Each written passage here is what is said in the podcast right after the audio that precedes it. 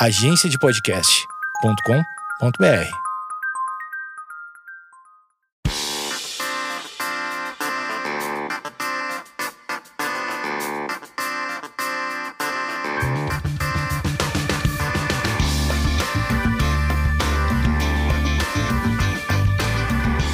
Esquizofrenóias no ar e essa semana eu recebo ela. Ela que tem um nome, um nome muito próprio. E o nome dela é aquele nome que todo mundo queria ter e ela é realmente real. Ela tem o nome Raquel Real Oficial. Então, se alguma dúvida de, de, de, que ela não seja ela, nunca existirá, porque ela, ela é real até na certidão de nascimento. Olá, Raquel Real Oficial. Tudo bem? Olá, Amanda, tudo bem? Tô muito feliz de estar aqui. E é isso, é o que você falou, é pra ninguém mais ter dúvida, entendeu? Se alguém ter dúvida, ela só vê. Real. Pronto. Real é real. Porque quando a coisa é real. Internet, tá na internet. É fato. Isso é, é real, não, não, não tem mais sério. Elia, acho que o último vídeo que eu vi você fazendo, é, é, quando passar isso daqui já vai estar um pouco velho, ela já vai ter produzido mais vídeos. Mas é um vídeo que ela sai de uma caçamba e fala: Você é cringe? E daí dá um tchauzinho, um oi, daí tem o pai dela. O pai dela sempre. É, ele é seu pai real. Ele é meu pai real. Ele sempre tá, tá de cueca, com o cofrinho aparecendo. Você paga cachê pro seu pai? Não, eu pago o almoço pra ele. Ontem, ontem mesmo a gente fez uma aposta que ele, eu coloquei uma peruca nele e eu falei, eu duvido você ir na farmácia e no mercado com essa peruca, que ficou ridículo. Uh. Foi, foi maravilhoso, foi maravilhoso, foi uma experiência única, valeu a pena. Cada centavo que eu perdi valeu a pena. Aí eu paguei um almoço pra ele, né? Essa é Raquel Real, também uma pessoa muito genuína, né? Por que não? Raquel Real, há um tempo, Estava eu na rede social, porque eu passo muito tempo lá, porque eu sou uma pessoa bem desocupada, não tenho muita vida social, ainda mais na pandemia. E ela veio. Eu, eu acho que eu interagi com ela em algum post, algum, algum vídeo de humor. Acho que você compartilhou algum conteúdo do Esquizofrenóias. E aí eu comentei, mas a gente já se seguia. Sim, mas eu, eu, eu, eu interajo com seus conteúdos. Tem, tem, ai, tem o da rachadinha, que é um clássico. Um humor de constrangimento maravilhoso. Eu devo dizer que esse vídeo da rachadinha é uma coisa. Eu nem sei como é que eu nomeio. É uma coisa constrangedora, porém maravilhosa, subversiva. Essa menina não tem limites. Quantos anos você tem, Raquel Real? 30. 30. Você não fica muito irritada quando você pergunta a idade pra alguém e aí a pessoa fala, ai, adivinha? Ai, não, acho ruim, porque daí as pessoas.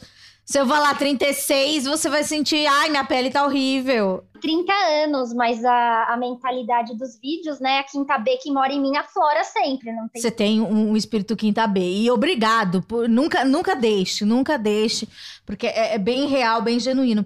E daí, fora o vídeo da Rachidinha, o que, que eu tava falando? Interagi com ela e ela veio, acho que foi no inbox, no, no DM, falar que ouvia o esquizofrenóis. Eu falei, nossa, que honra! E ela falou que foi o primeiro conteúdo que ela é, encontrou sobre saúde mental. Então, devo agradecer, né? A preferência. Eu que te agradeço. Você não, eu te falei já o quanto você me ajudou. Se eu te interromper, você me corta, porque eu falo pra caramba. Não, aqui a gente fala pra caramba, a gente fala. É, acho que é melhor do que uma pessoa que não fala, né? Por favor, né? Que desespero, desespero. entrevistar uma pessoa que não fala. É, e aí, quando eu tive lá os meus piripaques, eu falei, eu preciso entender o que, que tá acontecendo, eu preciso saber.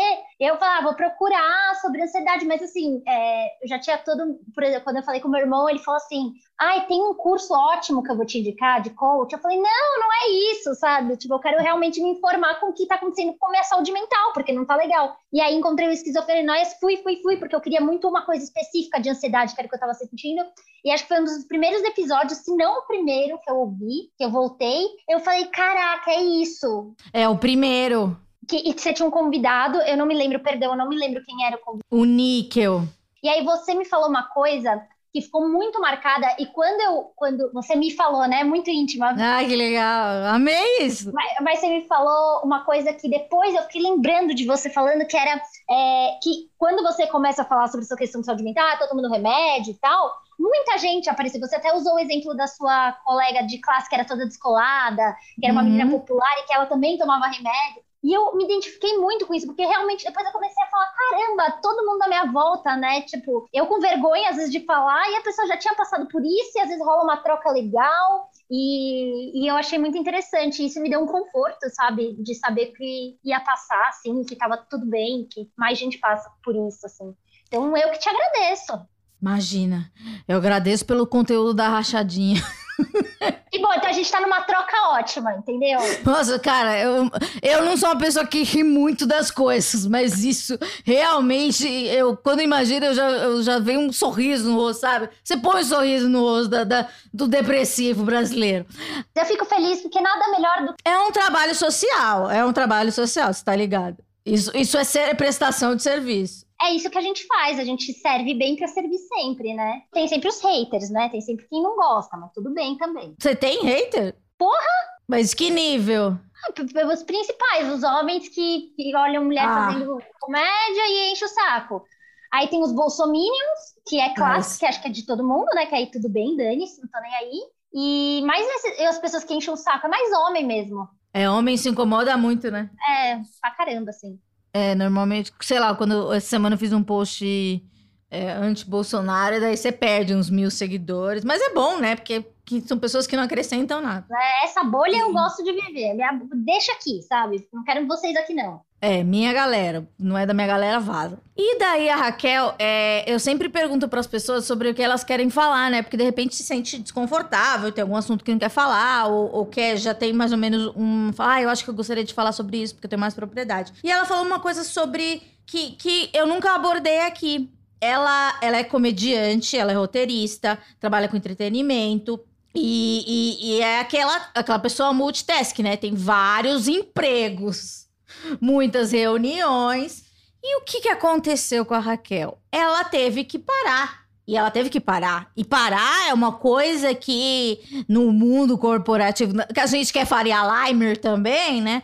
É, parar é uma coisa que, que, que demanda muita coragem, eu acredito, e, e, e de. E, e, um outra expressão da moda é um autocuidado, porque é, é, é, por você. Você fez isso por você. Eu queria que você me contasse como é que foi esse processo, assim. Você chama de piripaque do Chaves, que eu acho bem engraçado também, acho bem, e, e faz todo sentido. Eu entrevistei alguém que falou, também usou isso. Acho que foi o doutor Daniel Barros, que ele é um psiquiatra, e ele falou assim que, é, é, para exemplificar a ansiedade, porque muita gente acha que a ansiedade a gente fica pensando muito, ou fica muito, aquilo que eles falam, né, excesso de futuro, e a gente quer fazer tudo ao mesmo tempo. Mas não, a ansiedade também pode ser um piripaque do Chaves, onde você paralisa, né, fica fim, fom, fum, paralisou e não consegue fazer nada, você não sai daquela pose, que é uma pose, é, a do Chaves no caso é um pouco, né, meio clownesca, vamos dizer assim, mas é é, é, eu me vejo muito, depois que eu, que eu entendi essa analogia do piripaque do Chaves, ela faz todo sentido, assim. É, quando eu, eu, paraliso de ansiedade, eu fico muito em posição fetal no meu quarto ou da minha cama e, e não consigo me mover, assim. E, e, eu coloco, no meu caso especial, eu coloco muito travesseiro na cabeça, porque eu não sei porquê, mas eu boto. É, porque eu acho que quer ficar mais no escuro, né? Mais aconchego, não sei. É, é, uma coisa muito particular, né? É uma coisa muito, muito doida, porque, porque assim, na verdade, hoje eu tenho piripaque quando eu tenho crise de pânico, porque eu, eu paralisei quando eu tive minha primeira crise de pânico. E quando foi isso? Vamos do começo. Vamos lá, vamos do começo, então. Aos 30 mesmo ou já foi antes? 30, mas eu já tinha, já tava, inclusive no dia do meu aniversário, foi um ótimo presente. No dia do meu aniversário foi o meu primeiro ataque de pânico. Ai, que 10. Mas o que que aconteceu? Eu já dava indícios durante ah. a minha infância, adolescência. Eu já dava indícios de pânico, mas eu não sabia que era um pânico. Então, eu já deixei de lugares por medo de passar mal, não sabia o que estava acontecendo. Fui para o hospital achando que estava passando mal, não tinha. Ah, você já chegou nesse nível? Já cheguei nesse nível, mas assim. E daí o que, que o médico falou, a moça do plantão? Não, é estresse, é estresse do trabalho. E você aceitava? Beleza, estresse. Sabe, eu falo, não, é isso mesmo, tá tudo bem, né? Beleza, fui seguindo o baile. Aí eu, eu sou formada em rádio e TV, eu trabalho com TV há muito tempo uhum. e você sabe como é que é o mundo de TV e de, de produção. Eu era produtora. Deus me livre. Pior trabalho, eu nunca quero ser produtora na minha vida. Pior, não, então eu, era, eu fui estagiária da Band. Deus me livre. Você trabalhou com Clarissa Mizeian? Não, não, essa não. Eu trabalhei na Band mesmo. Cheguei a. Ah, eu tô falando do site. Não, então você não conhece. Não, não, não, não, não. Foi na Band mesmo, na TV Band. E Produção de TV mesmo. Produção de TV, e eu era Caralho. nos olhos. Não, eu quero ser produtora, quero ser coordenadora de produção. Deus me livre! Eu fui para, inclusive também trabalhei na Jovem Pan, tá? De produtora. Tem, uma, tem uma, uma, um casting aqui do Esquizofrenóias que já passou. Gustavo Brown, que é seu amigo também, é, Dani Taranha, tem toda essa galera que já passou também, que também entende mais ou menos o, o processo. Isso. E por que, que eu tô falando dessa passagem? Porque é um meio extremamente para ontem, tudo para ontem, tudo ah, sangue nos olhos, então eu sempre fui assim. Eu sempre, que nem você falou, eu tava fazendo uma coisa, eu, antigamente eu estaria aqui conversando com você e estaria trabalhando aqui. Só que assim, sem perceber, fui, meu, meu jeito profissional sempre foi muito maluco. Mil ideias, mil criações, não sei o que, não sei o que lá, e fazendo mil coisas ao mesmo tempo. Hum. Ok, tive esses tripas, o tempo passou, comecei a trabalhar mais com internet. Uhum. Multiplicou minha ansiedade. Mas você diz a internet assim, produzindo para outros lugares ou para você, Raquel? Para mim, para mim, porque tá. aí nessa passagem eu acabei caindo na Snack. A Snack é uma rede de canais uhum. de YouTube onde eu fiquei por cinco anos e eu acabei dirigindo e saindo da produção. Então eu fui vendo que, ah, eu gosto de outras coisas, não é nada a ver com produção, né? Glória a Deus. Graças a Deus, porque senão acho que eu estaria, hoje eu estaria infartando. Loucura. E aí lá eu comecei a dirigir, comecei a ter mais contato com a internet, comecei a entender mais, comecei a ter vontade de criar, porque eu trabalhava com as blogueiras, com essas meninas, e queria muito fazer paródia, né? Foi aí que veio o Raquel Real Oficial, por conta do tá. canal de YouTube que eu fazia as paródias das blogueiras. Enfim, comecei meu canal, aí nisso entrei pra TNT, comecei a apresentar o Jornal do Meme, fui fazer Vox, comecei a descobrir como... Você fazia externa também na TNT? fazia externa, que é o Vox, o Vox TNT, que eu fazia matéria, fiz Bandifolia. Ah, eu também fiz! Gente! Cara, é, é, é um aprendizado. É um aprendizado. Acho que todo mundo tem que passar por isso. Sim, é muito. É, olha, foi divertidíssimo. Sim. E eu comecei a descobrir que eu gostava de fazer isso. Aí o que, que aconteceu? Eu falei, bom, fiquei entre, comecei a crescer nas redes sociais, falei, pô, eu quero fazer meu conteúdo, eu quero fazer comédia. Paralelo tava de roteirista, olha quanta coisa, eu também tava de roteirista da Culpa do Cabral. Sim. E cada vez mais escrevendo. Aí chegou num ponto que eu falei, bom, acho que eu preciso parar, tô ficando muito louca já de trabalho, acho que eu preciso escolher. E aí, no ano passado, no começo do ano passado, eu falei, bom, acho que eu já tô aqui na Snack faz tempo, eu quero me dedicar ao roteiro e à comédia, e quero fazer meus conteúdos, e quero, enfim. Aí, o que, que aconteceu? Quando eu saí da Snack depois de cinco anos, a pandemia. Falei, vou viver de fila, e aí chegou a pandemia. O sonho acabou. O salário. O sonho do salário. E é um risco, né? Porque eu falei assim, agora é a hora de eu arriscar Saí da uhum. Snack, tipo, pegar frila e aprender a escrever, fiz curso de roteiro de comédia, fui, né, fazer isso. E aí, até então, tudo bem, só que aí entrou uma pandemia e eu moro sozinha, e até a gente entender a pandemia, eu fiquei uns cinco meses sozinha aqui sem sair de casa, saindo pro mercado. Apavorada. Não, loucona. Garotinha álcool gel, aquela pessoa que tomava banho depois de vir no mercado. Isso, eu cheirava álcool gel. Não, a minha roupa, eu queimava ela praticamente quando eu saí de casa. Era, era, bizarro, era bizarro. A garota lisoforme. Isso, a garota lisoforme. Aí eu cheirava cândida. cândida, minha mão cheirava. Juro. É, de... Teve essa faixa que as pessoas passaram por isso, né? Sim. E aí deu cinco meses eu comecei a ficar muito mal. Muito mal aqui em casa deprê, esquisita. Te... E eu fazendo só frila. Minha terapeuta falou: Oi, vamos procurar um psiquiatra? E eu, eu já tinha tido essa, essa pauta com ela de procurar um psiquiatra, eu nunca tive problema. Minha família inteira toma remédio, procura um psiquiatra, só que eu sempre conseguia contornar. Uhum. Ah, eu contornava com yoga, com não sei o que, e passava, mas era o quê? Colocar um, né, só tampar a ferida. Corta a cena, passou-se o tempo, tempo de pandemia, comecei para casa dos meus pais. Comecei a fazer mais conteúdo para internet, comecei a crescer na internet com a, a internet me deixa muito ansiosa. Eu me cobrava muito, começava a fazer, ah, eu preciso postar conteúdo. Mas os, você se cobra pra ter, tipo, sei lá, três vídeos por dia ou três vídeos por semana? Ou 30 mil likes e 75 mil shares? Não, eu cobrava para ter conteúdo. Como que eu quero crescer e ser uma comediante se ninguém tá me vendo, se eu não tô postando vídeo? Só que nem sempre. Mas isso isso você mesmo botou na sua cabeça, ninguém botou. Tem na minha cabeça, eu coloquei ah. essa pressão. E, uhum. eu, e, e, o, e, os números são tipo droga. Você vê os likes, você vê os negócios e fica tipo, caralho, é isso, nossa, tô bombando. E aí você cria uma dependência, porque se você não tem no dia seguinte, porque a tendência é cair os números, você fica zoado, você fica, não, preciso produzir mais, preciso produzir mais. Nisso, a pandemia rolando, é, meus frilas de roteiro, e eu falando, eu não preciso me mostrar, porque eu não tô em nenhum lugar. Não tem carnaval esse ano para fazer folia, não tem, não posso fazer nada na rua. Eu vou me mostrar na internet, vou fazer o que eu sei.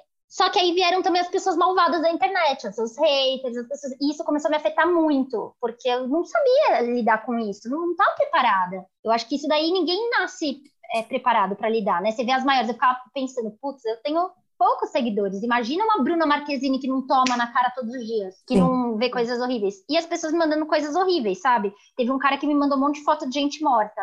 Por nada. Gente. Tipo, foto da internet. Tipo, essas coisas pesadas. E isso me gerava muita ansiedade. E aí eu fui para casa dos meus pais comemorar meu aniversário em maio desse ano. E eu já tava bem ansiosa, né? Minha, minha terapeuta. Ai, foi esse ano? Esse ano que eu procurei o psiquiatra e que deu ah. e que deu pânico. Uhum. Mas eu já vim ansiosa e já vim com papo de procurar um psiquiatra por conta da internet. Que... Mas não tinha nada muito agudo assim que você considerava?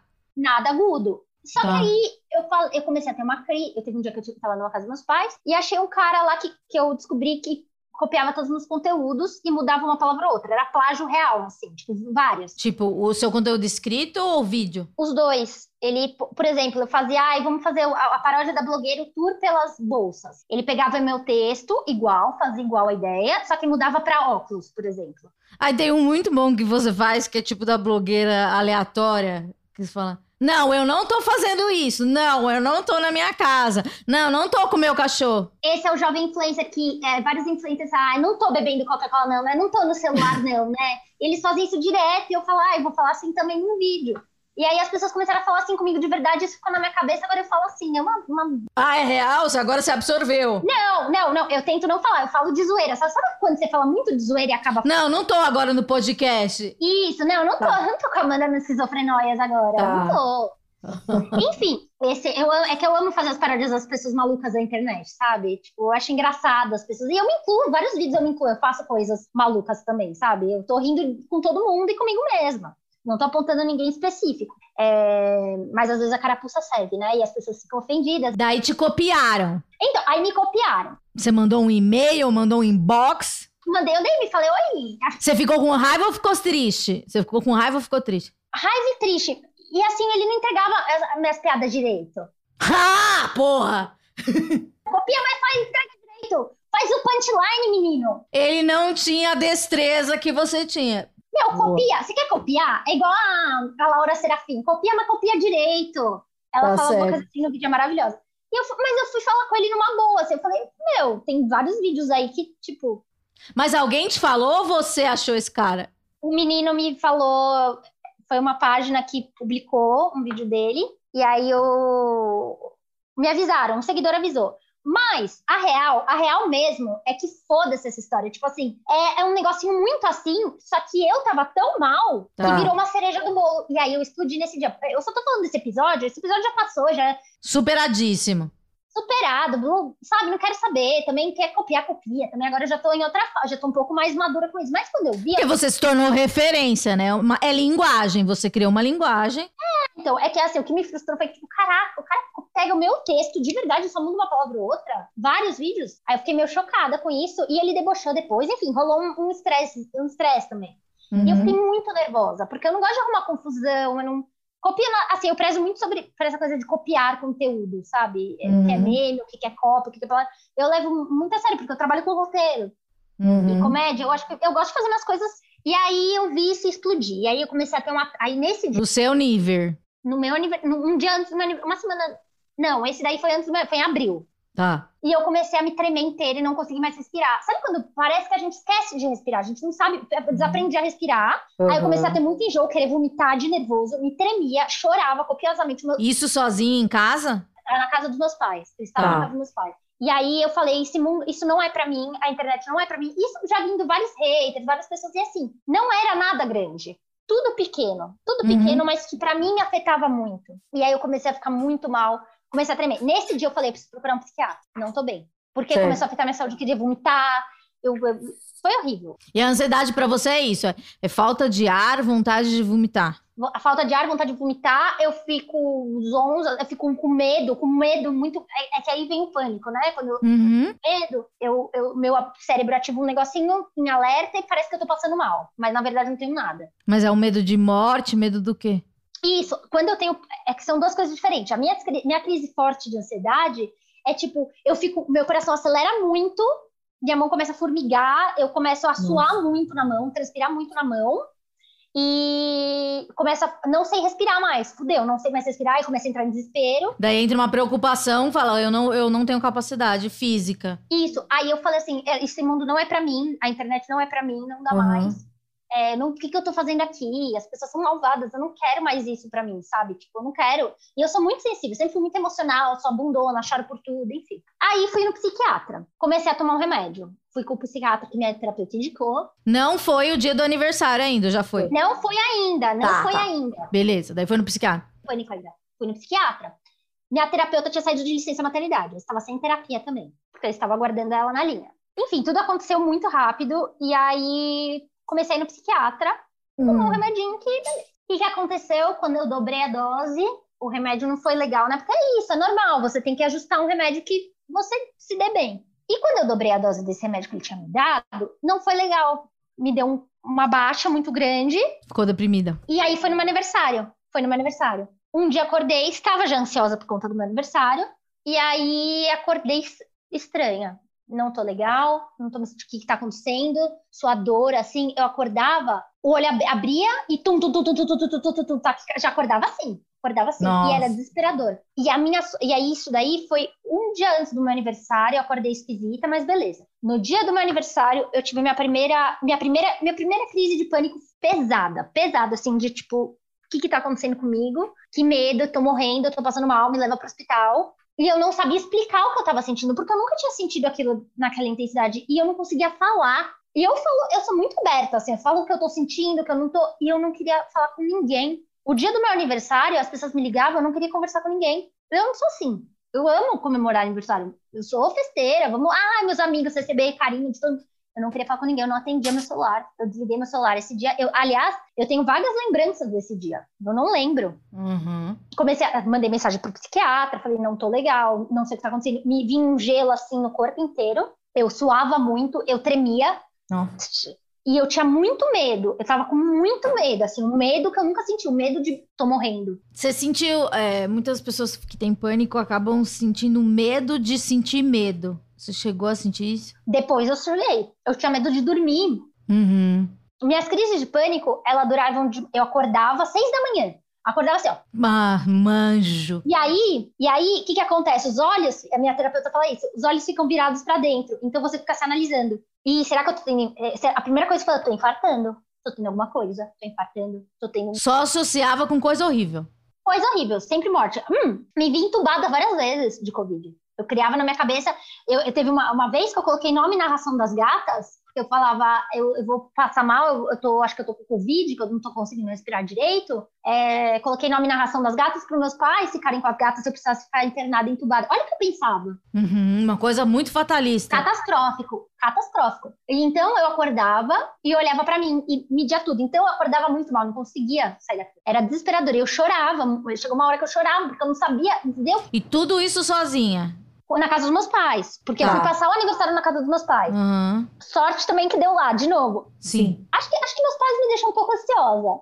A minha mãe também me deixa. Acho que minha mãe é bem, meus pais tomam remédio também. e aí eu tomei, aí eu mudei o psiquiatra, me deu remédio. Encontrei um remédio que me acalmou. Nesse mesmo dia, ele passou umas receitas de emergência. Um dia depois. Tá. É, ele, ele me deu, ele me deu uma tarjinha preta, mas eu não curti, porque eu fiquei muito grog e com pânico. Eu fiquei grog e com pânico, não passou meu pânico. Então, pra mim, não funcionou, eu não queria isso. Aí, assim, foram, juro, uma- umas duas semanas quase, acordando zoada, zoada, então eu tinha medo de dormir. E- Mas, assim, a final da tarde passava. E eu ficava super bem, porque, porque parecia que, tipo, ah, o perigo já tinha passado, já vi que não ia acontecer nada de ruim, então à noite, final do dia, eu ficava bem Uhum. de dormir, porque eu sabia que eu ia acordar muito mal. Uhum. E aí fui, aí eu comecei outra, uma terapeuta também nova, que me ajudou muito, que me deu vários, me contou tudo que estava acontecendo comigo, eu entendi. Foi aí que eu escutei o seu podcast, que aí eu também fui entendendo. Foi nessa semana que eu mudei o remédio, que foi meu aniversário, aconteceu tudo junto. Meu aniversário,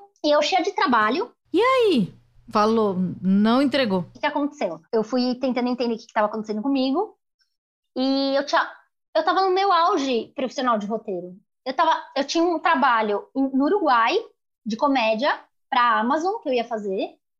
Eu tava com Comedy Central, eu tava cheio de coisa, cheio de coisa legal. Falei, fudeu, não vou conseguir fazer nada. Lascou.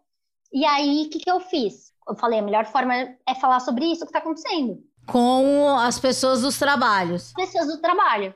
Certo. E são pessoas que eu já. A so- minha sorte é que são pessoas já que me conhecem e que eu Uhum. tenho uma certa intimidade, sabe? Então foi muito bom. Então eu liguei pra minha chefe, a gente ia gravar em uma semana. Certo. Falei, ó, Fê, tô assim, assim, assado, não quero te deixar na mão. Minha preocupação era essa, né? É trabalho, sempre trabalho. Claro. Só que nesse momento eu vi que eu tinha que parar tudo que eu tava fazendo. Tinha que resetar a máquina. Porque eu, é- eu, ela, imediatamente, assim que eu comecei a tomar remédio, que eu tava nessa semana de pânico, eu já não entrei mais no celular. Eu fiquei um, um mês sem entrar no- nas redes sociais. Um mês. E eu é- sou, era viciada no celular. Viciada, viciadaça. Aí um mês eu já tava, tava sem o celular, assim, nessa semana. Aí falei com as minhas chefes dos dois projetos. Falei, olha, tá acontecendo isso, isso e isso, eu não tô bem. Eu não sei o que tá acontecendo, eu, tô, eu quero melhorar. Isso é uma coisa que sempre rolou. Eu sempre querer melhorar. Sempre quis melhorar. Sempre, sempre falei assim, eu não quero mais sentir isso, isso é muito ruim, eu quero melhorar, eu quero voltar melhor do que eu. E falei isso pra elas, e elas. E aí veio aquela frase que você falou, todo mundo já teve, sabe? E você descobre que pessoas já tiveram. Então elas já tiveram Uhum.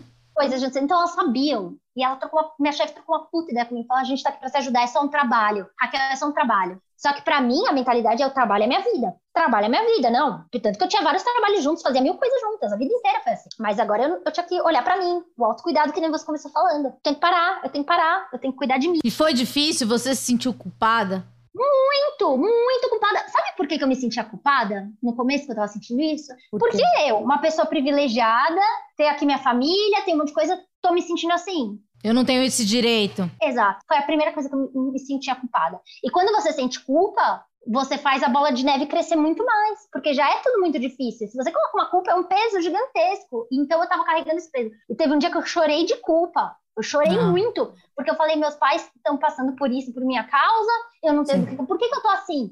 Não tenho do que reclamar, olha tudo que eu tenho, sabe? Olha que louco, uma coisa muito racional que veio na minha cabeça. E aí eu falei com as minhas chefes, e aí o que, que eu fazia? Como eu comecei a perceber que à noite eu ficava bem, eu trabalhava à noite. Mas daí você.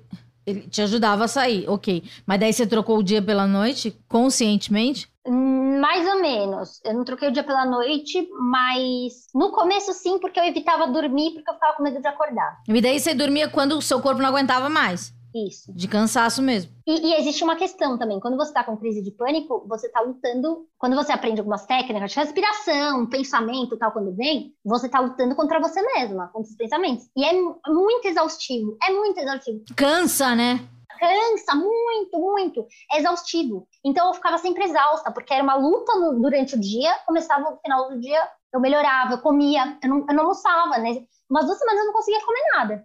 Eu, eu conseguia comer, tomava água de qualquer fruta, que era o que descia, porque eu ficava muito enjoada, eu acordava vomitando Uhum. nesses dias. Era muito cruel, assim, era muito pesado. E eu falava, não, preciso, eu não posso mais fazer nada. Eu tenho que parar, tirar umas duas semanas aqui e ir dando, e, e fazendo o que dá para fazer. E com as minhas chefes, eu não participei de várias reuniões importantes, elas entenderam e elas me passavam depois. Então, a, a compreensão delas, das pessoas, é muito importante nessa hora, a compreensão. E raramente é, quem nunca passou por isso entende o que é. Sim. Porque é muito difícil pôr em palavras, né? Exato, exatamente. Se já é difícil pra gente que tá sentindo, imagina quem nunca sentiu. Só Uhum. que mesmo quem nunca sentiu, se já tem uma, uma certa empatia com quem tá passando, porra, já ajuda muito. Sim. Foi isso que eu precisei nesse momento. E elas me ajudaram muito, essas pessoas me ajudaram muito. É, eu troquei muita ideia com meu irmão mais velho, porque meu irmão mais velho sempre teve síndrome do pânico. Hum. E ele foi muito foda, assim, é, me ajudou pra caramba, assim, no dia do meu aniversário, ele ligou pra me dar parabéns e meu pai falou, "A Raquel não tá bem. Aí ele falou, deixa ela falar comigo, porque eu já passei por isso, eu posso ajudar. E quando ele me falou também, e eu entendi, ele falou, Raquel, parece que nunca vai passar. Essa é a sensação que eu tinha. Eu nunca mais vou lutar, acabou, acabou tudo, acabou. Perdi minha criatividade, minhas características. Durou, ó, esse negócio da criatividade, é outra, outra pauta também, porque isso daí foi tenso. E eu falei, lascou, nunca vai passar, nunca vai passar. E meu irmão falou, Raquel, passa, parece que não vai passar, mas passa. E passa, graças a Deus passa, né? É, E aí foi isso, foi, eu, eu- tive que parar, aí começou a gravação. Uma semana depois que eu tava tomando remédio, começou a gravação do. E eu tava muito preocupada. Eu não vou conseguir, Mas o remédio já tava fazendo um efeitinho. tava melhorando. Tá. Por- e eu também consegui entender, fora o remédio, mecanismos que eu tinha que usar. Respirar, parar e respirar, respira- Uhum. respiração diafragmática, os Sim. pensamentos que eu tinha que ter, sem lutar contra a ansiedade, sem lutar contra isso. Aceitar várias técnicas, assim, minha terapeuta me ajudou muito e meu pai me ajudava muito com uma coisa muito engraçada, porque eu acordava sete horas da manhã zoada. Ele falava, não, vamos levantar, vamos me ajudar. E ele tinha operado o olho. Então, eu tinha que limpar as coisas dos cachorros e dos gatos para ele. Faz isso, faz aquilo. E eu percebi que ocupando a minha cabeça, eu me distraía com coisas externas, não ficava olhando para mim, para o meu corpo. Sim, exatamente. Você criou uma rotina. Exato, eu criei uma rotina. Eu fiquei morando um mês com os meus pais até melhorar. Tá. E aí eu criei essa rotina, então aos poucos foi melhorando, foi juntando essas técnicas e o remedinho que foi ajustando e melhorando. E a terapia continuou? E a terapia continuou sempre, vai continuar, porque não dá pra ficar sem, não. E aí, comecei a, aí começou a gravação. Mas daí você já tava olhando as suas mensagens? Já tava olhando, tava trabalhando, mas assim, não tava nas redes sociais. Eu fiquei um Tá. mês fora, um mês quando eu tava na casa dos meus pais, eu fiquei sem rede social, sem postar nada. Um mês. E se eu entrava, aquilo me dava um gatilho de ansiedade. Então eu, eu sabia assim que eu tinha metas a cumprir na minha vida, tipo assim, um passo de cada vez. Aham. Ficar bem, começar a acordar bem. Primeira, primeiro Ótimo. passo. Comecei a colocar isso. Depois, eu tenho um trabalho para fazer aqui no Comedy Central para eu ir pro estúdio. Vamos tentar ir. Segundo passo. Depois, eu tenho a viagem para o Uruguai, que isso para mim foi o mais desafiador. Porque eu tive que ficar uma semana no quarto fechada sozinha por conta de protocolo de Covid. E aí, isso daí foi uma barra, foi uma barra muito grande. Eu aí tava na casa dos meus pais, começou a gravação e meu pai, meu pai e minha mãe me apoiaram muito. Isso foi, isso foi muito importante pra mim, assim, eles foram muito fodas comigo também. Foi muito, eu tive muita gente legal, sabe, na minha volta, assim, muita gente legal, muito, muito, muito. E aí eles falaram: "Não, você vai conseguir ir na gravação do Comedy Central. Você vai conseguir, eu vou te levar". Meu pai, meu pai me levava e me buscava todo dia na porta, assim. Só que o que aconteceu? Eu tava muito preocupada de não conseguir e deixar a equipe na mão. Uhum. E aí eu falei pro meu chefe, olha, eu acho que eu tô bem, acho que eu vou conseguir ir, mas era muito altos e baixos. Eu não sabia mesmo como ia ser o dia de amanhã. Uhum. Eu sei que eu fui fazer, dois dias antes de começar a gravação, um exame de teste de Covid e eu tive uma, uma crise de pânico na porta. Uhum. Meu pai me levou, tive uma crise de pânico na porta, comecei a me tremer, falei, eu não vou conseguir sair do carro. E você não toma remédio pra emergência, você faz mais respiração. Eu faço mais respiração, eu não, não tomo, porque minha experiência com o remédio de emergência não, não foi tão. não me ajudou tanto, me deixou mais grog, então Uhum. eu, sabe, não, não adiantou. Aí eu coloquei em prática as coisas que ela fazia, mas não tava indo, não tava indo, não tava indo. Aí meu pai me encorajou, consegui, fiz o exame, voltei, que, queria chorar, queria falar, não vou conseguir fazer essa gravação, não vou conseguir. Quando eu liguei pra minha chefe pra falar, olha, aconteceu, eu tive uma crise de pânico, acho melhor te avisar pra você colocar outra, a outra roteirista no meu lugar. Ela falou assim, não, relaxa, já falei com ela, já sabia que você tava mal, já falei com ela, ela tá engatilhada, não se preocupa, se você conseguir, você vai.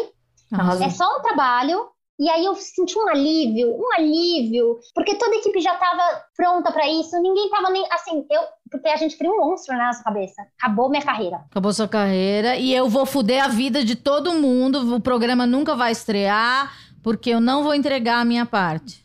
Isso, e não tem nada a ver, nada a ver, porque as coisas andam com a gente. Sim. Enfim, aí eu fui no dia porque eu queria muito ir. Aí tinha um piloto no domingo que eu não precisaria ir. Eu falei para meu pai, pai, vamos até lá, deixa eu ver como eu vou me sentir. E eu fui antes da gravação oficial me senti bem. Falei, E foi a primeira vez que você se expôs ao trabalho físico. Exatamente. E eu tá, fo- fora isso, a gente tem que lembrar que eu sou a louca do Covid, eu tava com muito medo.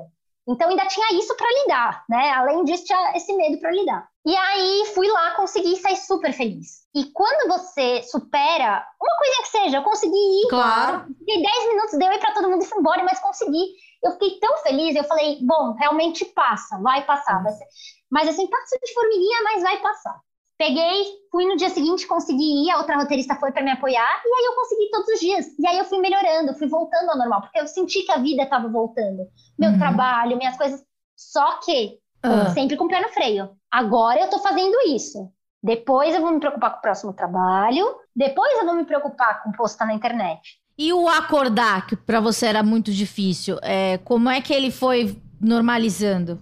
Ele foi. Teve um dia, num sábado, antes, um pouco antes, um dia antes da gravação, antes desse piloto que eu fui no domingo, eu acordei assim, diferente. Fui acordando, foi amenizando, foi muito em doses homeopáticas, assim. Ao longo dos dias eu fui voltando ao normal. E aí eu fui relaxando. Eu falei, não, eu vou voltar ao normal. Eu tinha certeza que eu não ia acordar mais bem. Nunca mais eu vou acordar bem. Nunca mais eu vou acordar bem. De tão terrível que era. Mas tive dias que eu acordava pior. E até Uhum. hoje, assim. Até hoje tem dias que eu acordo muito mal. Tem dias que eu acordo bem. E aí eu já sei o que fazer. Vou ocupar minha cabeça. Vou sair de casa, pôr uma roupa, vou respirar, vou fazer. Preciso fazer alguma coisa. Porque eu já descobri que comigo é assim. Eu não posso ficar parada, ai, olhando cada parte do meu corpo e vendo se tá tudo bem. Que aí eu entro em pânico, aí, aí Uhum. lascou. E aí foi amenizando. E a rotina do trabalho físico me ajudou muito. Ver pessoas e tal, mas Uhum. eu tava muito cautelosa. Muito, muito, uma coisa de cada vez. Depois que acabou esse, esse trabalho, eu comecei a focar no Uruguai. E qual era o seu medo? Meu medo era de ficar sozinha. Eu tenho medo de avião já. Já tenho muito Hum. medo de avião. Sempre tive. Tomei, tomo remédio para viajar de avião. Mas o meu medo, por incrível que pareça, era ficar sozinha nessa quarentena de uma semana no quarto do hotel. Tá. Porque daí poderia voltar tudo, já que você morava sozinha, você passou uns tempo com seus pais, depois você voltou a encontrar as pessoas do seu trabalho. Isso. Aí eu voltei a encontrar as pessoas no meu trabalho. E aí, depois disso, que eu fiquei um mês na casa dos meus pais, eu falei, eu preciso voltar para minha casa. Por quê? E a coragem? E o medo? Exato. Eu falei, eu preciso voltar para minha casa. Tanto é que eu adiei. Adiei uma. Ah, não, amanhã eu volto. Ah, não, quer saber? Daqui três dias eu volto. Só que eu precisava voltar. Por quê? Porque depois de umas, umas três semanas eu ia ter que viajar para o Uruguai e ficar sozinha num quarto de hotel. Ia ser muito impactante Claro. eu ter esse choque. Aham. Tá? Com meus pais cheio de gente, a casa, e pro hotel que eu tô isolada num cubo. Uhum. E assim, não é que eu, eu precisava ficar no hotel, eu tinha que ficar no quarto do hotel. E fudeu. E aí eu comecei a trabalhar muito com a minha terapeuta nesse momento. Tá. Fiz lista de coisas pra fazer. Ah, você faz isso, faz aquilo. Eu tava... E aí eu fui melhorando. Fui melhorando, fui voltando à rotina do trabalho. Tudo muito devagar, tá? Esse período foi muito devagar, porque essa viagem pro Uruguai foi em julho, por exemplo. Então, de maio a julho pra mim Mas quando você voltou pra casa, foi impactante ou você já estava bem preparado? Teve uns dias que foram difíceis. Os primeiros dias foram difíceis. Eu acordava com medo de sentir aquilo e passar mal. Mas eu tava uma segurança muito grande, porque meus pais moram, moram aqui, sabe? Eles estão a, sei lá, 40 minutos de São Paulo. Tá. E meu irmão, meus irmãos, meu irmão mais velho mora em São Paulo. Tia mora- tipo, tinha muita gente perto. E é, é louco, porque é ruim, mas eu sempre tinha que mentalizar, tipo assim, eu tenho um hospital aqui perto, eu tenho uma, uma minha tia aqui perto que precisa me levar para o hospital. É tudo muito Racionalizado. ah, muito, e cada passo, e enche o saco isso. Mas, Sim. se for para melhorar, é melhor do que ter a crise. Então, eu preciso ficar pensando nessas, nessas dinâmicas. Na coisa prática. Tudo pragmático, tudo bonitinho. Enfim, e aí não foi tão. Eu achei que ia ser pior, porque a gente sempre acha, né, que vai ser pior. Eu acho que a gente que é ansioso, a gente se prepara tanto, então sempre quando acontece, você fala assim, nossa, mas eu já senti tanta coisa é, pensando nisso que você não sente tanto quando acontece. Exatamente, exatamente. É, e aí eu tive esse, esse impacto de voltar para casa e eu comecei a ficar muito ansiosa. Voltei no psiquiatra, a gente tomou umas, do- ele me deu umas dosezinhas a mais para de remédio, porque era um momento de muita ansiedade, né? Eu ia pegar um voo no meio de uma pandemia. Uhum. E aí é, eu peguei e fui. E tava super bem. Tava super feliz, encontrando o pessoal que eu nem conhecia pessoalmente. E aí entrei no avião, eu tenho medo de avião, e falei, nossa, eu tô super tranquila, nem vou precisar tomar remédio. Eu tomo um coquetelzinho de Dramin, com Miozan, e dou uma dormida, uma bela de uma dormida. Esse é o meu medo sempre, tá tudo bem. E foi, foi minha médica, né? Não tomei, não tomo nada por conta, assim, eu sempre. Enfim, sentei no avião, perto de ninguém que eu conhecia, e aí tava ótimo, tava show, sentadinha lá. Aí passou meia hora de atraso, o avião não decolava. Nossa. Deu uma hora de atraso, eu sentada, aí que deu ruim. Aí eu tive outro ataque de pânico. Falei, fudeu. Agora, porque eu falei, eu não vou conseguir viajar. Eu falei, vou, eu vou ter que parar. Eu não vou, não vou conseguir, vou ter que pedir pra Mas você teve aquele nível de ataque de pânico de achar que ia morrer, que precisava de hospital, respirador. não chegou, ele chegou num pico muito alto da ansiedade. Que é o que minha Tá. terapeuta sempre me questiona isso. Ela fala assim, mas você teve ataque de pânico? Eu tive um pico de ansiedade extremamente próximo. ao.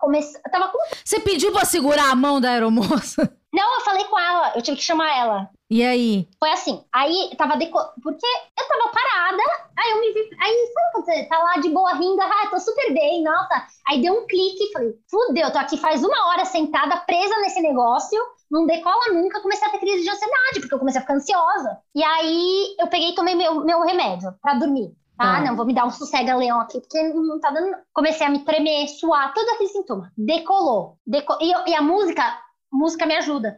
Nesse dia tava me irritando. Tá- Sim. tava me irritando. Ah, não, tá- não queria, não quero nada, não quero nada, não quero, sabe? É aquilo que você falou, a posição fetal. É exatamente isso. Só que eu tava num, num assim, fechado, não tinha pra onde correr. Aí chegou a aeromoça e eu falei, olha, preciso te falar uma coisa. A gente já tinha decolado. Eu tô tendo uma crise de pânico. Porque eu falava que era crise de pânico, mas não é uma crise de ansiedade. É, então acho melhor eu avisar, que eu não tô legal. Aí eu achei que ela ia ser discreta, aí ela pegou e já avisou, tô, é, não sei o que, ela tá tendo uma crise de ansiedade e tal, e ela tentou me acalmar, só que todo mundo já tinha, estava em volta. A sorte é que tinha uma menina da produção na outra cadeira, eu não a conhecia. Ah, tá. Ela falou, eu já tive, eu tenho ataque de pânico, eu tô aqui, se precisar, tá, não sei o que. Aí eu fiquei mais aliviada de ter alguém ali, foi muito legal também. E aí ela falou: não, pode ir lá, dá uma volta, fala com, o, com o, o, Fica lá com ele na cozinha, tal, com o. Ah, você deu um rolê? Ela falou pra eu dar um rolê pelo avião, só que eu não conseguia, eu tava travada. Eu tive piripaque, uhum. eu, eu não conseguia levantar, eu não queria levantar, eu tava com medo, eu queria vomitar, eu, eu tava vendo se tinha saque pra eu vomitar, eu falava, ai, você vomita. tudo assim, tudo muito, se eu vomitar aqui, no, coitado das pessoas do lado, e o Covid, e eu não sei o que, assim, mil turbilhões. Só que aí eu comecei a apagar e acordar, apagar e acordar, porque... Ah... Tá. E aí isso que foi, me ajudou, me, me, salvou. Aí a gente, quando a gente pousou, eu melhorei. E aí eu melhorei, e aí a gente tava lá na fila e eu tava show, como se nada tivesse acontecido. Quando eu pisei em terra e tava com. Já tinha uma amiga nova, que era da produção. Uma amiga. Tava... Não, e o pior é que eu tinha, tinha um menino que eu conhecia, que, eu... que sabia o que eu tava passando e tal, só que ele tava longe. E eu não conseguia chamar. Foi um caos, foi horrível, foi a pior viagem que eu fiz. E eu nem tava com medo do avião, assim, eu tava com medo de passar mal no avião, aí morrer no avião, aí a gente já cria tudo. Será que tem algum médico aqui? É. E aí eu voltei, cheguei no hotel. O medo se materializou. Quando eu entrei no quarto do hotel, fechei a porta, bum, de novo. O que, que eu tô fazendo aqui? Por que, que eu vim? Eu não tava bem pra. Sete dias é muito tempo, eu não vou aguentar, eu vou morrer. Exato, eu não vou aguentar. Fudeu, fudeu. Não, eu não vou conseguir. Eu vou depo... E assim, tinha uma coisa que era: se eu colocasse a. Se eu fosse para fora do andar, eu podia ser deportada. É verdade. Protocolos, protocolos. Tem, protocolos. E eu tava desesperada. Eu falei: o que, que eu vou fazer nesse quarto? E eu tinha muitos recursos. Eu levei livro. Cruzadinha. Levei, cru... levei cruzadinha pra caramba. Eu, eu sou muito adepta da cruzadinha. Tinha Netflix lá, tinha Amazon, tinha tudo. Comprou vida no Candy Crush. Porra, tinha coisa pra caramba pra fazer. Passei trote em espanhol pras pessoas. Você ainda tá fora da rede social. Tô fora da rede social. Ah, aí foi que eu fui voltando aos poucos. Detalhe. Só tô avisando meu pai que acho que ele tá preocupado comigo, ele tá me ligando e não tô respondendo. Já respondeu. Então, detalhe, eu tava voltando aos poucos e nesse meio tempo as pessoas perguntavam: cadê a Raquel? Raquel está bem? E mandavam, porque eu sempre tava lá, né? E são pessoas que não conhecem, que não me conhecem direito. Eu não, não, tava, não coloquei não estou bem. Por vários motivos. Porque, um, eu acho que as pessoas. Eu tinha uma cobrança das pessoas quererem me ver fazer palhaçada, fazer elas darem risada. Dois, eu não sabia verbalizar o que eu estava sentindo também. Não sabia nem explicar o que eu estava sentindo. E três, eu precisava sair redes sociais. Eu não queria nem falar nada, porque aí ia gerar mais pergunta, ia gerar mais ansiedade. Então, eu me mantive quieta nesse mês. Só que aí eu vi as pessoas comentando: alguém tem o WhatsApp dela? Alguém sabe se ela está bem? Aí eu só publiquei um, gente, estou tirando um tempinho pra mim. Um beijo, tchau. Só que ninguém sabia que estava rolando. E foi isso. Aí eu comecei a voltar, a publicar, aparecer uma vez ou outra, quando eu tinha vontade, assim. Nossa, que vontade de falar isso. Hum, e não olhava mais. Não era uma obrigação com o algoritmo. Não era mais, acabou isso. Isso daí mudou muito, inclusive hoje em dia mudou muito. Aí eu tava lá e tive um ataque de pânico na, na, na no Uruguai. No quarto? No quarto. Foi assim que eu fechei a porta, me deu um boom. Tô zoada. Aí eu não queria contar para meus pais, porque eu não queria deixar eles preocupados. O que, que eu fiz? Liguei pro meu irmão, uhum. mais velho. Falei, Dani, fudeu, tô mal, não sei o que. Comecei a ficar desesperada. Liguei pra minha terapeuta. Falei, você pode me ligar 10 minutos? Eu não tô bem, não tô bem. Não tô bem. Aí ela me ligou em 10 minutinhos, assim, eu tive todo o suporte. Aí dormi, tava enjoada, não tava, tava muito mal, tava muito mal. Mas consegui dormir e ficar oscilando. Dia seguinte tive uma sessão de terapia, também acordei mal, tava muito mal. Tentei pôr em prática tudo. Quarta-feira, melhorei. Assim, fui melhorando e fiquei muito bem. Muito bem. Foram dois dias assim que eu fiquei muito mal. De repente fui melhorando. E aí, quando eu fui melhorando, aí eu voltei a postar. Aí eu fiquei postando minhas palhaçadas. Aí eu vi postar as coisas e fazer comédia e fazer minhas palhaçadas me ajudou também. Uhum. Então eu dei uma ressignificada no que precisava ser ressignificado, né? Eu tava vendo as redes sociais como um monstro, mas eu comecei a, putz, fazer umas palhaçadas. Só que assim, ainda sem ver mensagem. Sem ver mensagem, sem ver feedback, porque era um gatilho muito forte, assim. Se eu visse alguém falando qualquer coisa besta, eu sei que eu tava com medo de me afetar. E era aquilo, um passo de cada vez. Agora eu estou concentrada na minha viagem, no meu trabalho que eu vou fazer aqui, que é muito grande, muito legal. E eu tava muito feliz porque eu comecei a ficar muito bem lá. E lá eu tive um, um pingo de realidade, porque lá eles estão vacinados, estavam vacinados. Então, eu não estava ainda, mas eu era testada todos os dias. Todos os dias eu fazia PCR. Era um sistema muito legal de segurança, que eu me sentia mais segura lá do que aqui.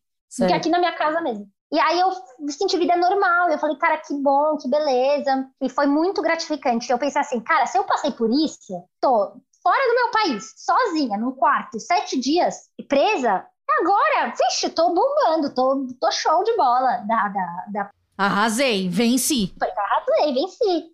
Mal sabia eu que eu teria outra, uma, outra semana de crise e, e agora eu já tô entendendo, entendendo que isso faz parte da minha vida e o esquema é controlar e aprender cada vez mais. Mas como assim faz parte da sua vida? Faz parte da minha vida. é, A ansiedade eu sempre vou ter. Eu não vou curar. A ansiedade a gente não, não cura. Vai, vai ser, é meu negócio e vai ser isso. Só que eu posso controlar ela. E como você se relaciona com ela? como eu me relaciono, como que eu aceito, como que eu me culpo também, né? Como que eu me vejo tendo essas crises assim. E aí eu voltei do Uruguai, fiz ótimos amigos lá, conheci pessoas muito boas, foi muito bom para minha carreira.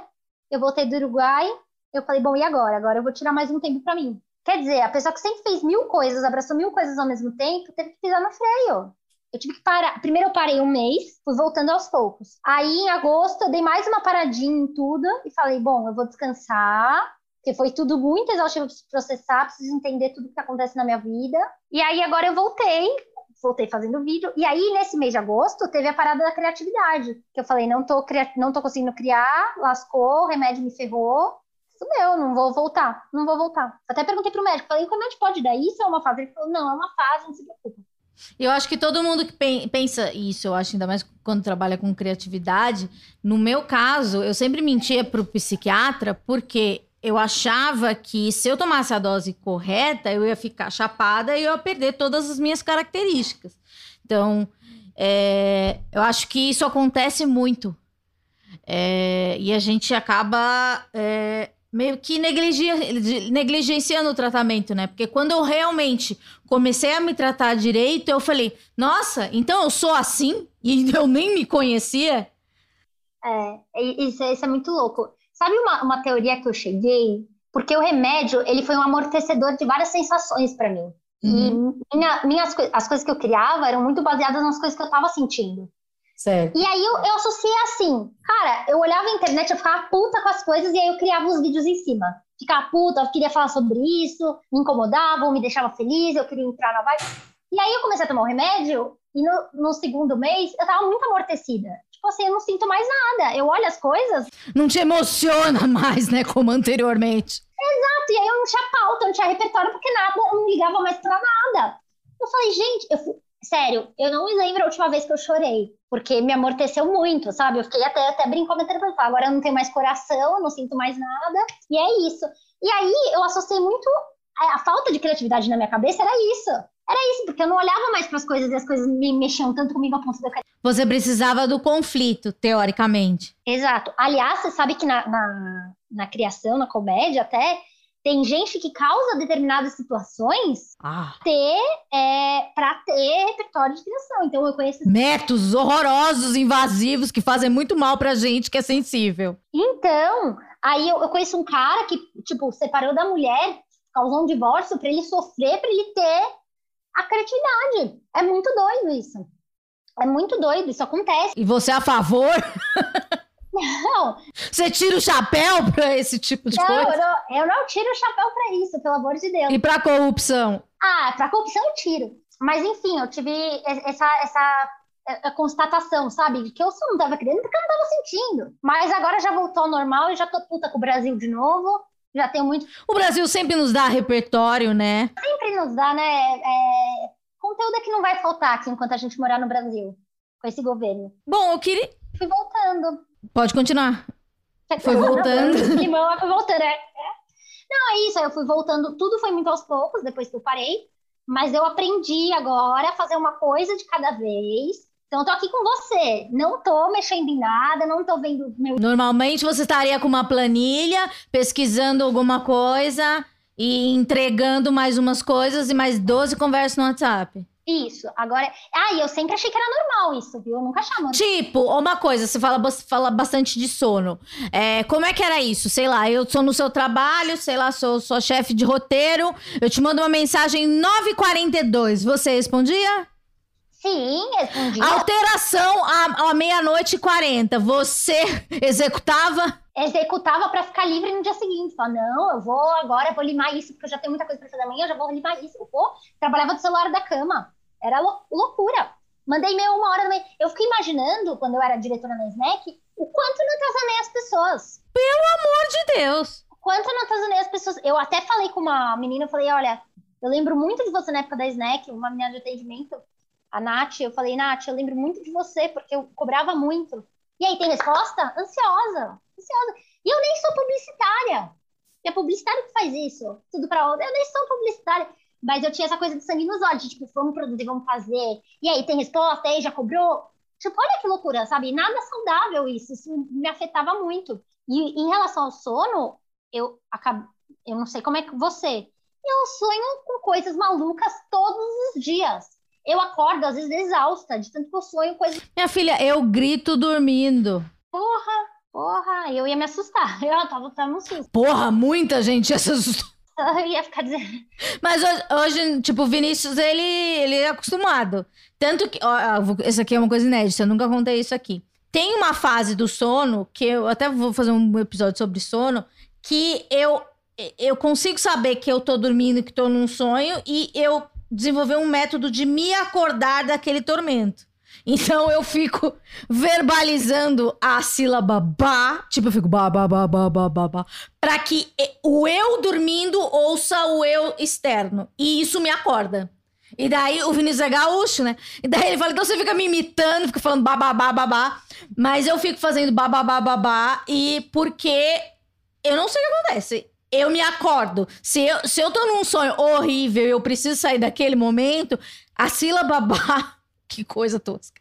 A sílaba ba, me, dita várias vezes é capaz de, de me tirar daquele tormento. Então, tente isso você em casa também. Tente outras sílabas também, porque eu vocalizo apenas a sílaba ba. De repente, a gente pode conseguir uma palavra completa, sei lá, SOS, não sei eu tô, eu tô chocada com essa inteligência emocional.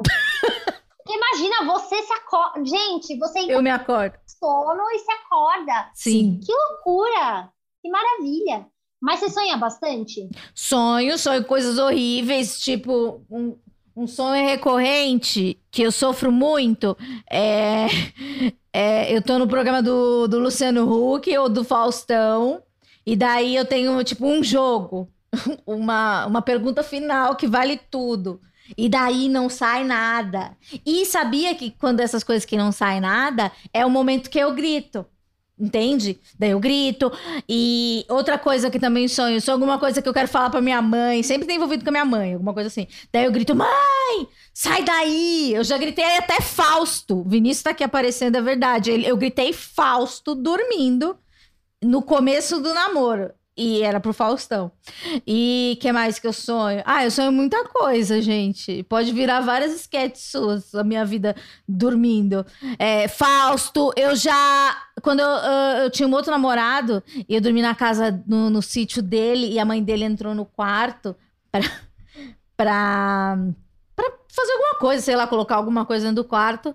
E eu gritei, vai tomar no cu. Maravilhoso. Só que era do sonho. Só que daí me fudeu, né? Porque daí eu era uma pessoa estranhíssima.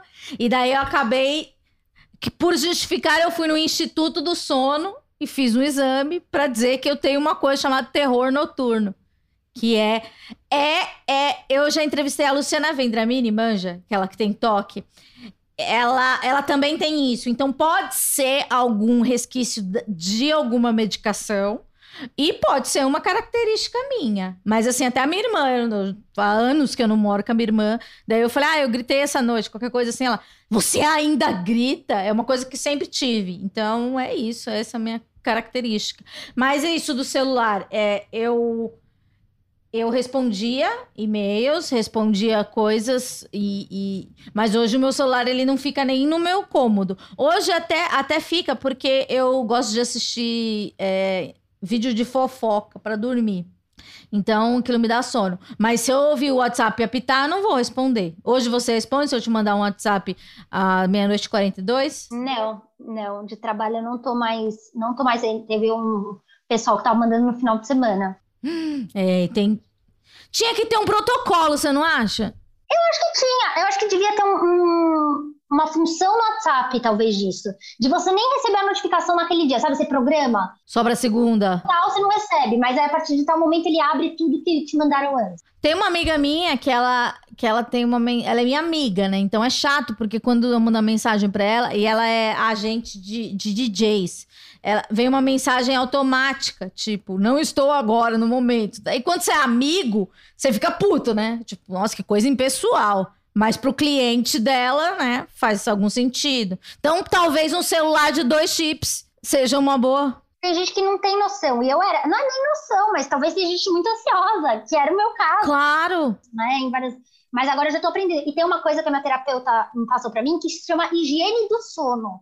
E agora eu faço a higiene do sono uma hora antes de dormir. Eu parei de. Porque eu durmo com a TV ligada, né? Sempre amo assistir vendo série. Parei com, com essa vida e melhorou muito, viu? O jeito. Mas você via coisas hiperestimulantes, né? Tipo... Super, mas tá estimulando, né? Quando você tá dormindo, tá lá o áudio. Uhum. E aí eu fico, ficava bem louca, assim, acordava já pilhada. Primeira coisa que eu fazia era pegar o celular. Ainda faço? Ainda faço. Isso ainda tem que melhorar. Porque ainda pega o celular. E tipo, você tem uma ideia genial de um vídeo ou de alguma coisa que você tá fazendo? Qual, como é que você anota? Agora eu durmo com um caderno e coisa do lado. Olha, muitas anotações ela tem. Porque o bloquinho de notas. Do celular. Acorda, né? Já me ferra. A luz é azul, né? A luz, aí ferra tudo. Aí você quer ver um TikTok o TikTok tava perdendo tempo vendo sabe o quê? A mulher montando marmita pro filho no colégio. Mas não pá, eu vi, eu vi na internet que o, o TikTok paga se a gente assistir muito vídeo. Ah, é? Não tô... É, tem essa função. Se você passar horas no aplicativo, vem dinheiro para você. Então, sei lá. Gente, se quem for mais jovem aí souber mais das novidades do TikTok, pode passar pra gente, que a gente também tá, tá um pouco defasada. Mas é isso também, né? É, é... Daí você vai numa. No, entra num limbo, entra no mundo da marmita. Eu gosto de ver aquele. aquele eles chamam de trend, eu acho. Que é. Que tem um bebê e uma mãe e a mãe vira cavalo. Ah, sim, sei. Eu adoro esse vídeo. Sei, da cavalo. É uma trend, tá bem alta essa. Essa eu gosto. Coisa sendo quebrada, tem uma, um que é... Ai, eu amo! Isso é muito confortável. Esse eu acho é gostoso. Esse é gostoso. Aí tem uma vaca que chama Vitória, que entra na casa da mulher e rouba a fruta, rouba pão, a Vitória. Também fiquei viajando nela. Sabe um bom? O do, do, Ar, do Arnold Schwarzenegger, ele tem burros dentro de casa. Lulu. E daí fala, oi Lulu. Ele tem um sotaque engraçado, né? Ele interage com os pôneis. É, é bem legal. Eu indico o conteúdo do Arnold Schwarzenegger. Vou, vou procurar, vai ser mais um para eu me ocupar e estragar minha higiene do sono. Muito obrigada. Desculpa, gente. A gente, a gente colabora, a gente ajuda no começo, mas também a gente estragar, porque também a gente não é amada Tereza. Eu queria agradecer Raquel Real Oficial, uma das entrevistadas mais legais, porque fala muito e fala de um jeito cronológico, do jeito que a gente gosta. Poxa, muito obrigada. É uma honra saber que, que, o, que o Esquizofrenóis te ajudou e. E é muito legal ver a sua história de, de como as coisas elas se encaixam sim. Pode ser que demore, vai demorar? Vai. Vai doer? Vai.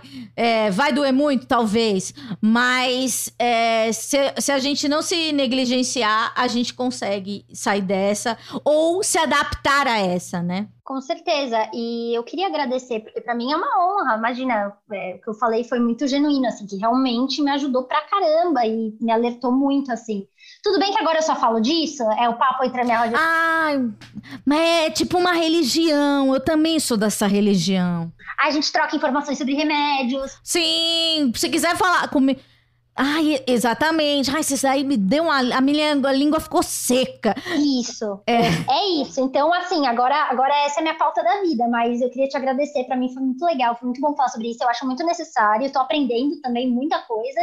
E é isso. Ó, as pessoas têm que entender que passa, apesar de não parecer, passa. E isso é muito é uma esperança, né? Quando você tá passando por isso, você ouvir de alguém que passa. Então, me, quando me falaram, eu não acreditei, mas passou, então eu vou falar de novo que passa. E é bom se tornar a pessoa que fala que passa, né? Isso, é muito. Porque você é um conforto para alguém. Isso. A gente acha que nunca vai passar, mas passa e a gente não precisa estar sozinho nessa. E, enfim, obrigada pelo seu podcast, que me ajudou muito e com certeza deve ajudar muita, muita gente. Assim. Obrigada. Vamos fazer mais sobre higiene do sono e outros temas aí. Ela que é uma pessoa muito eloquente e faladeira como nós. Um beijo. Semana que vem voltaremos e paz nos estádios.